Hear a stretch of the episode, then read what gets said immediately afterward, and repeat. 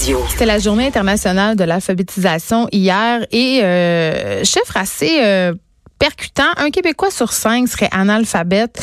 Euh, on dit souvent à la blague que la moitié des Québécois sont des analphabètes fonctionnels. N'empêche, euh, c'est un problème quand même assez inquiétant. J'en parle avec Caroline Meunier, qui est analyste au regroupement des groupes populaires en alphabétisation du Québec. Bonjour, Madame Meunier. Bonjour. Écoutez, euh, on dit souvent à la blague, euh, effectivement, que la moitié des Québécois sont des analphabètes fonctionnels. C'est vrai, ça? Moi, j'aime pas beaucoup le terme analphabète fonctionnel. Mais c'est quoi, premièrement? c'est ça que je me dis. On est plus, euh, on parle davantage d'adultes qui ont des grandes difficultés avec l'écrit, donc des Okay. adultes peu alphabétisés, parce qu'il faut, il faut comprendre que ces personnes-là, ils savent décoder, Euh, donc ils peuvent lire, mais ils ont plus ou moins de facilité à décoder, et c'est aussi au niveau de la compréhension et du traitement de l'information, où là, euh, où là, où là, on, on- on- on constate des grandes difficultés auprès de ces 19 de la population euh, adulte de 16 à 65 ans. Donc, ces gens-là, si je comprends bien, si je vous suis bien, Madame Meunier, ce sont des gens, c'est pas des gens qui ne savent ni lire ni écrire nécessairement. Exact. Le mot analphabète dit euh, sans lettres. hein. Donc, ça. on pense que les gens signent avec un X. Bon, c'est sûr qu'il y a encore certaines personnes qui ont, qui ont jamais été scolarisées ou, ou quoi que ce soit qui, peuvent éprouver ces difficultés-là. Bon, comme l'école est obligatoire depuis un certain temps au Québec, la plupart des gens sont, passés par le système scolaire, mais ils ont des difficultés. Donc, leur parcours scolaire a été, je dirais, parsemé d'échecs, de retards scolaires, d'abandon scolaire. Donc, les bases en lecture-écriture sont peut-être pas assez solides euh, pour pour affronter finalement euh, les exigences liées à l'écrit parce qu'on sait qu'au quotidien, on est confronté à l'écrit. Il n'y a pas une fois où on n'a pas lu quelque chose dans notre journée, que ça soit euh, le courriel, le texto, aller à la banque, aller à l'épicerie. Donc, au, au quotidien, on est confronté avec l'écrit. Donc, quand on a des grandes difficultés avec l'écrit, ben forcément, euh, on a on a une vie compliquée, disons. Mais c'est ça, là, vous avez fait allusion à l'école qui est bien entendu obligatoire depuis plusieurs années au Québec. Et moi, ma question quand même, c'est comment ça se fait qu'on se ramasse avec autant de problèmes d'alphabétisation? Euh, écoutez, moi, j'ai des gens dans mon entourage, c'est un hasard, mais j'ai plusieurs, plusieurs, plusieurs professeurs dans mon entourage qui lèvent des drapeaux rouges parce qu'ils se ramassent avec des étudiants qui sont rendus, euh, tu sais, plus qu'au secondaire 5. Là, on parle de des gens au cégep, même parfois des gens qui sont dans un cursus universitaire et qui ont des problèmes importants d'alphabétisation, des difficultés de lecture majeures, de compréhension de texte, d'écriture. Comment ça se fait que notre système les laisse passer de même? Bon, c'est sûr que l'éveil à la lecture, l'écriture, ça commence très tôt. Hein? Ça commence à dans la famille. Hein? Les parents sont, la famille, c'est les premiers éducateurs des enfants. Et c'est sûr que quand on, on grandit dans une famille où il y a une situation euh, socio-économique difficile, que nos parents ont un niveau de scolarité peut-être pas très élevé, qui ont même des difficultés euh, eux-mêmes avec l'écrit, euh, c'est sûr que, que ça part mal. Donc, on sait que la- les causes de l'analphabétisme, elles sont multiples, elles prennent racine dès la petite enfance, puis c'est sûr qu'il y a un lien indissociable pour nous entre pauvreté et analphabétisme. Donc, pauvreté, hein, c'est synonyme de privation, de stress, d'insécurité, tout un environnement qui n'est pas super favorable au développement d'une personne. Puis on sait que les habiletés sociales, les habiletés cognitives, les habiletés langagières, nos premiers, nos premiers apprentissages liés à l'écrit, l'alphabet se fait dans la petite enfance.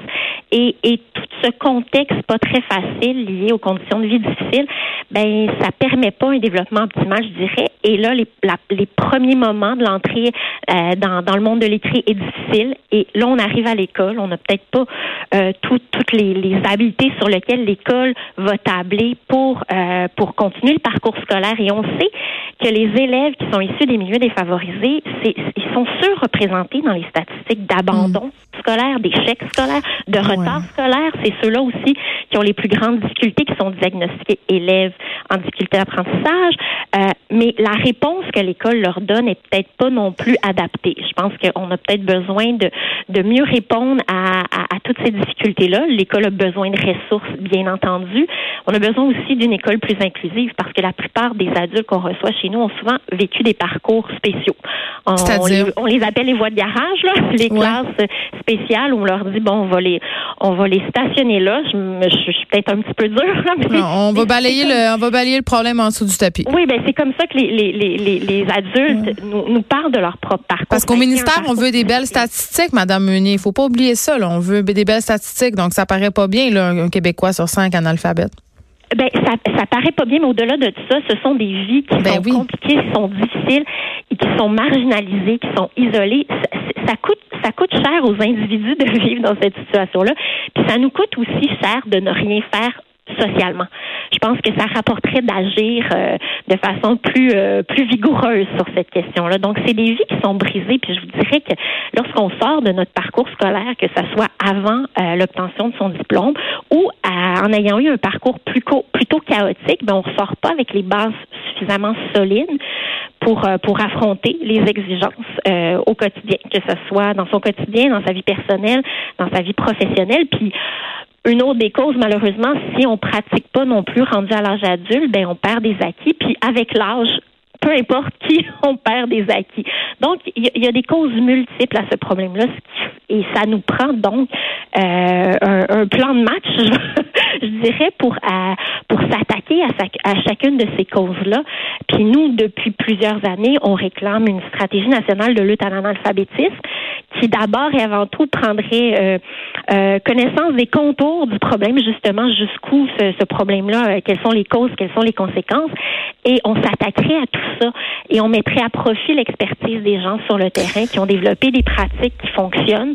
Euh, je ne veux pas prêcher pour ma paroisse, mais je vais le faire quand même. Donc, les groupes d'alphabétisation populaire font partie de la solution pour faire en sorte que des adultes qui ont des difficultés avec l'écrit reprennent contact avec l'écrit, euh, se sentent euh, se sentent à l'aise, se sentent en confiance de, de réapprendre parce que des fois il faut déconstruire euh, ce qui est- le passé pour mieux bâtir euh, l'avenir et, et leur permettre de reprendre confiance en eux puis euh, puis de, de, poursuivre leur bout de chemin puis d'atteindre leurs objectifs. Donc on a vraiment besoin de, prendre conscience euh, du problème, du sérieux du problème et de s'y attaquer. Je comprends, euh, Madame, il y a des causes multiples à l'analphabétisme, pardon, mais quand même, il y a quand même quelque chose qui, est larvant euh, au niveau social, je trouve, c'est le fait qu'on valorise pas tellement beaucoup la culture ni la langue. Notre langue se détériore, s'étiole, et je me demande. euh, Vraiment par rapport aux jeunes, parce que c'est d'eux dont il est question souvent, des jeunes qui ont des difficultés de langage importantes à l'écrit, euh, compréhension texte aussi déficiente. Je me demande si, je sais pas, le cellulaire et autres gadgets électroniques nuisent à l'alphabétisation d'une certaine manière. Est-ce que vous avez constaté ça euh, dans vos centres?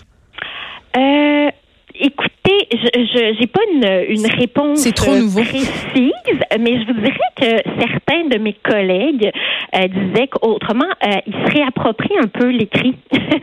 S'ils s'en sont éloignés, c'est une forme. Bon, je dis pas que ça, ça va, ça va faire apprendre parfaitement la langue française, mais c'est une façon de, de se réapproprier la Le langue, texto, de ça. communiquer.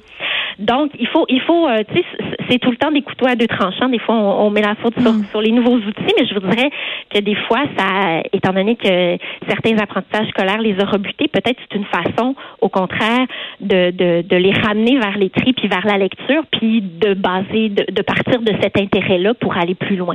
Donc, euh, c'est c'est jamais, c'est jamais noir ou blanc. il y a tout le temps des nuances à apporter, mais c'est ça. Alors, il y a peut-être un peu de, un peu de tout ce qu'on dit là.